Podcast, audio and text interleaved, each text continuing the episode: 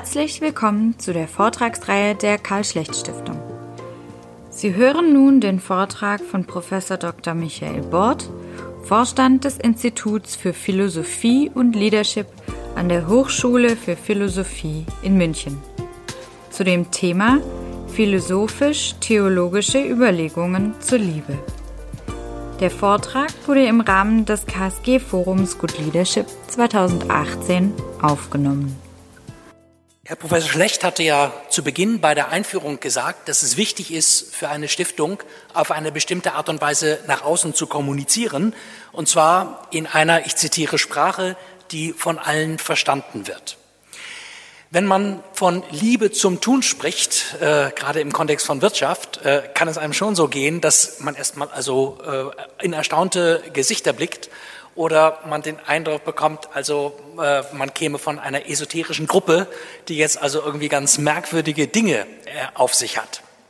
Ich werde am Ende dazu noch mal einmal etwas sagen, aber ich möchte Ihnen äh, in diesem in den 15 Minuten einfach deutlich machen, was aus meiner Sicht irgendwie das Reden von der Liebe zum Tun oder besser die Liebe auf eine bestimmte Art und Weise tätig zu sein, ähm, was das, ähm, dass das also sehr berechtigt ist und sehr richtig ist, äh, diesen Ansatz zu haben, wenn es um das ganze Thema Führung und Good Leadership geht. Erlauben Sie mit einer theologischen äh, Vorbemerkung äh, zu beginnen. Wenn das Christentum in dem Konzert der Weltreligionen oder äh, Weltanschauung der großen Orientierungssysteme etwas beizutragen hat, äh, dann ist es wohl das, dass wir Christen, dass Christinnen und Christen davon überzeugt sind, äh, dass Gott die Liebe ist. Und dass das, was die Welt zusammenhält, das erste Prinzip, der Ursprung von allem, dass das als Liebe zu bezeichnen ist. Und wenn man jetzt so sagt, äh, dass Gott die Liebe ist, dann hat das auch immer Auswirkungen auf unser Selbstverständnis als Menschen. Denn wenn wir etwas über Gott sagen, dann sagen wir, wollen wir eigentlich nicht nur etwas nur über Gott sagen, das auch, aber wir wollen etwas darüber sagen, wie wir uns eigentlich als Menschen selbst verstehen. Und wenn man bekennt, dass Gott die Liebe ist, dann sagt man damit eigentlich etwas über sich selbst aus, nämlich dass wir als Menschen unsere eigene Identität in dem Maße finden und ausprägen können, dass wir selbst lieben. Also dass auch für uns selbst als Menschen die Liebe zum Dreh- und Angelpunkt von allem wird und dass das, was uns unserem Wesen nach ausmacht, bedeutet äh, zu lieben.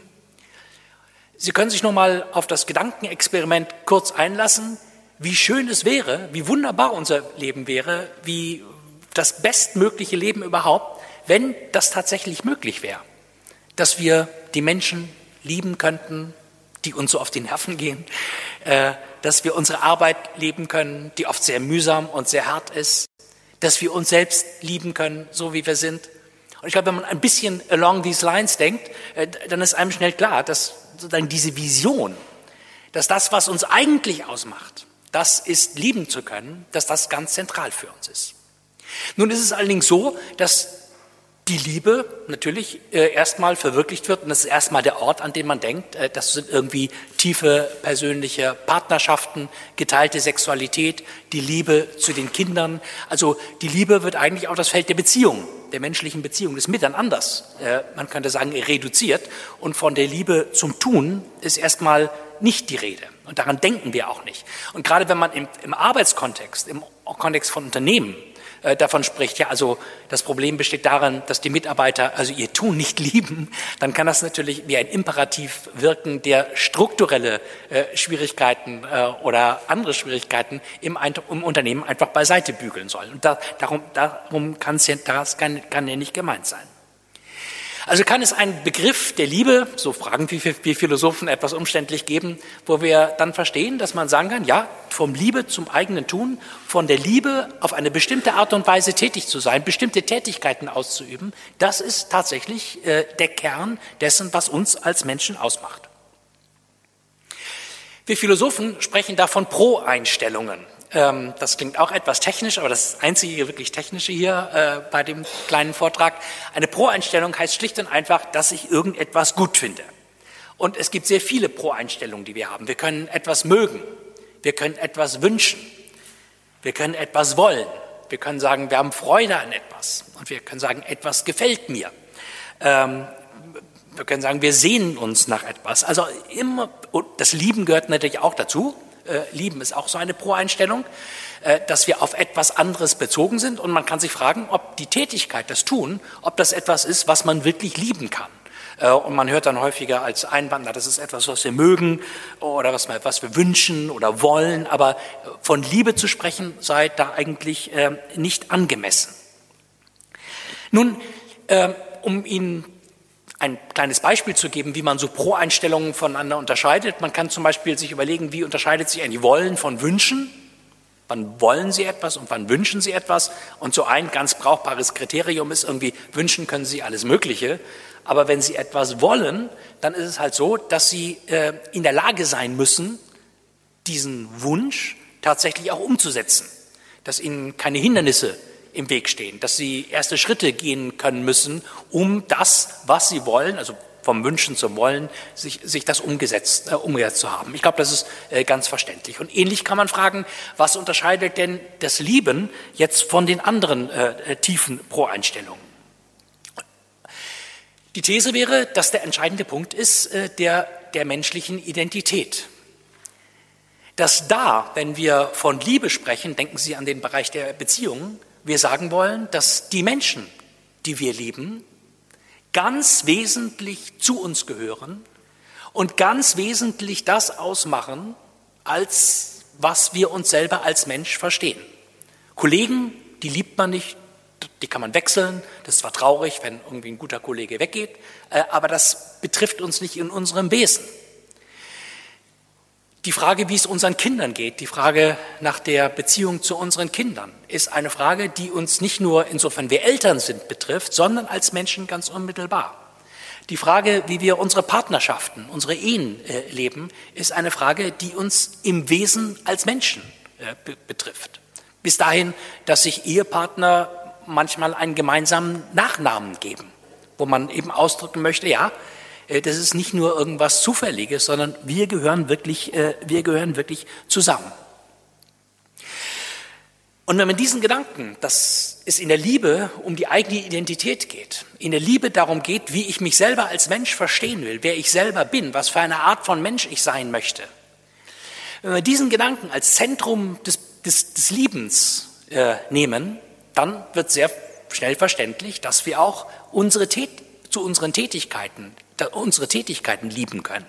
Natürlich nicht alle, aber dass es eine bestimmte Art von unseren Tätigkeiten geht, in denen die nämlich mit unserer Identität zu tun haben, mit dem, wie wir uns selber verstehen wollen, mit dem, wer wir selber sein wollen, wer wir selber sind, in denen sich das eben jetzt nicht in den Beziehungen, sondern im Handeln ausdrückt.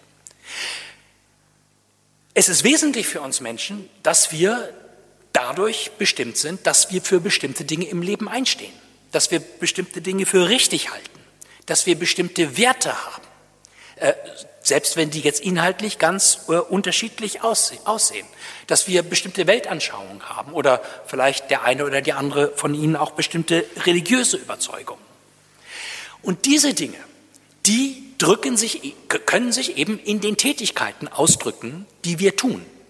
Wenn uns Gerechtigkeit zum Beispiel ein wichtiger Wert ist, wäre, wo wir wirklich sagen, nee, also ich möchte mich als Mensch begreifen und ich begreife mich auch selbst als Mensch, dem es um Gerechtigkeit geht, dann ist das nicht nur eine theoretische Sache, die etwas über unser Inneres sagt, also was wir innerlich für richtig halten, also Gerechtigkeit ist uns wichtig, sondern wir werden in unserem äußeren Leben, eben in unseren Tätigkeiten, in dem, was wir tun, diesen inneren Wert, der uns ausmacht, zum Ausdruck bringen wollen.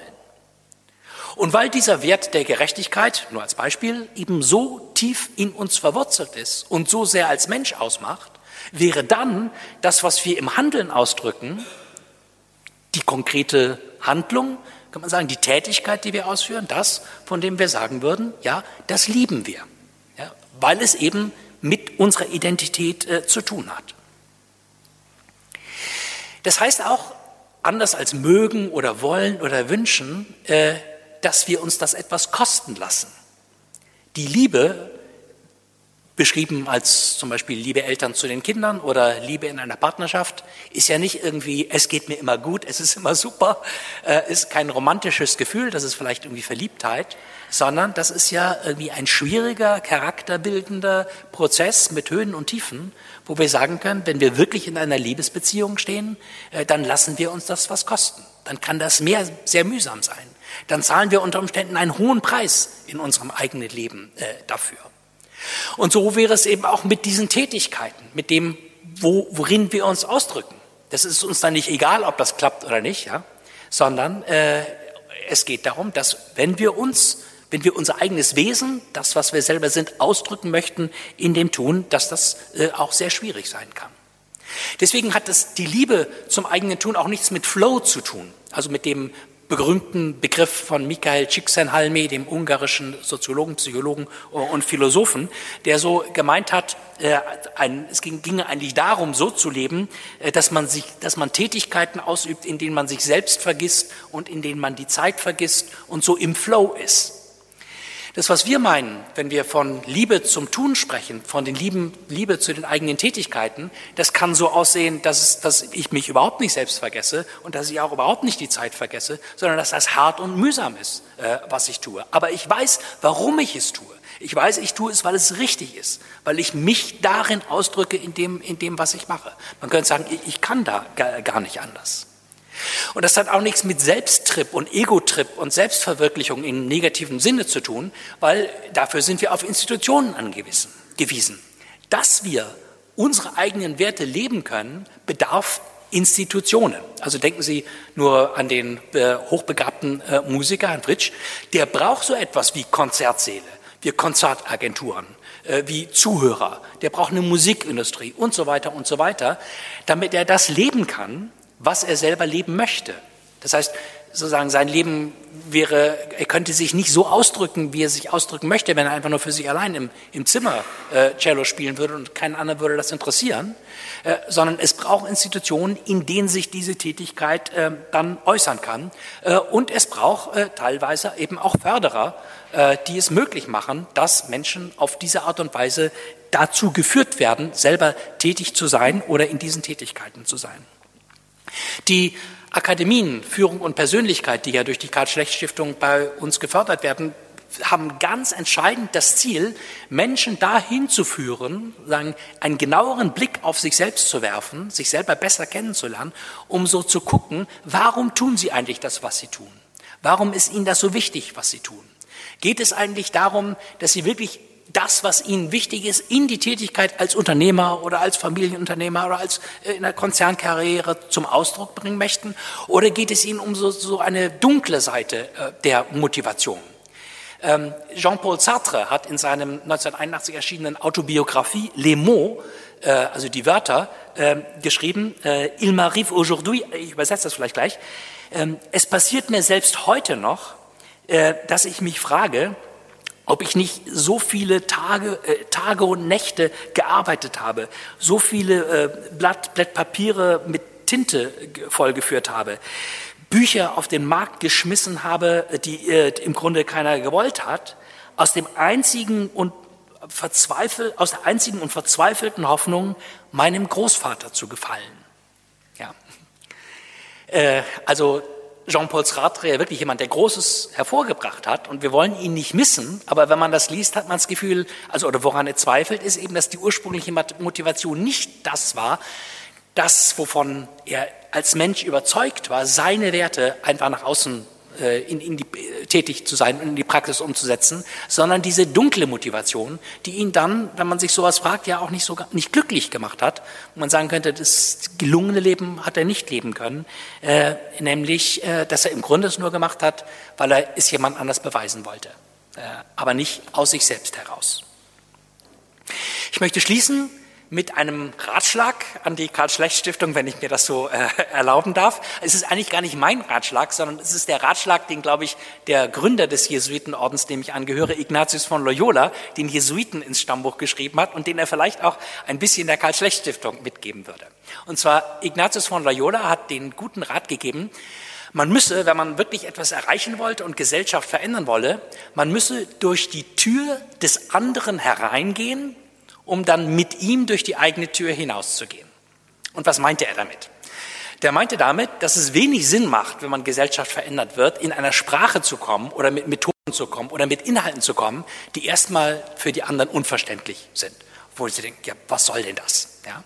Sondern dass man schauen muss, gerade in der Kommunikation der Stiftung auch, wie man irgendwie Einflugschneisen findet für das, wo ich natürlich voll dahinter stehe, Spiritual Leadership, diese drei Dinge, Liebe zum eigenen Tun. Ich meine, wer wollte das? Das ist natürlich wirklich, äh, das ist wirklich unterstützenswert. Aber die Frage ist, ob die Sprache, in der das dann kommuniziert wird, äh, so richtig ist. Wenn wir zum Beispiel den jungen Männern und Frauen Meditieren beibringen, und das ist das A und O unserer Kurse, ob wir das jetzt für Führungskräfte in Spitzenpositionen bei BMW oder für junge Nachführungskräfte haben, das Meditieren, dann erklären wir Ihnen die Meditation zunächst einfach als eine Schule der Aufmerksamkeit. Achtet auf den eigenen Atem und ihr lernt dabei Herr, Frau der eigenen Aufmerksamkeit zu sein. Das findet natürlich jeder ganz toll weil das unmittelbar klar ist, was das soll. Wenn wir jetzt sagen würden, achtet auf den Atem, denn der Atem ist der sicherste Weg zu eurem Inneren. Oder wer einfach beim Atem bleibt, der landet dann irgendwann bei Gott. Da würden wir denken, um Gottes Willen, wo bin ich hier gelandet? Obwohl es uns natürlich um dieses zweite und dritte irgendwie geht. Aber man muss in der Sprache der Kommunikation so vorgehen, denke ich, dass man sozusagen Leute auch nicht überfordert, und dann gleich sagt, also uns geht um, um die Spiritual Trias und äh, äh, Spiritual Leadership und Liebe zum eigenen Tun, sondern sich vielleicht eine Sprache äh, überlegen, wie man das, was man, äh, dass man es den Menschen ermöglicht, Erfahrungen zu machen und aufgrund dieser Erfahrungen die Leute sagen, ja, darum geht es. Es geht darum, die Liebe äh, in seinem Leben immer größer werden zu lassen und nicht nur die Liebe in den Beziehungen, sondern auch sich selbst als Mensch zu verstehen, der dann sagen kann, ja, es geht um die Liebe zum eigenen Tun. Herzlichen Dank.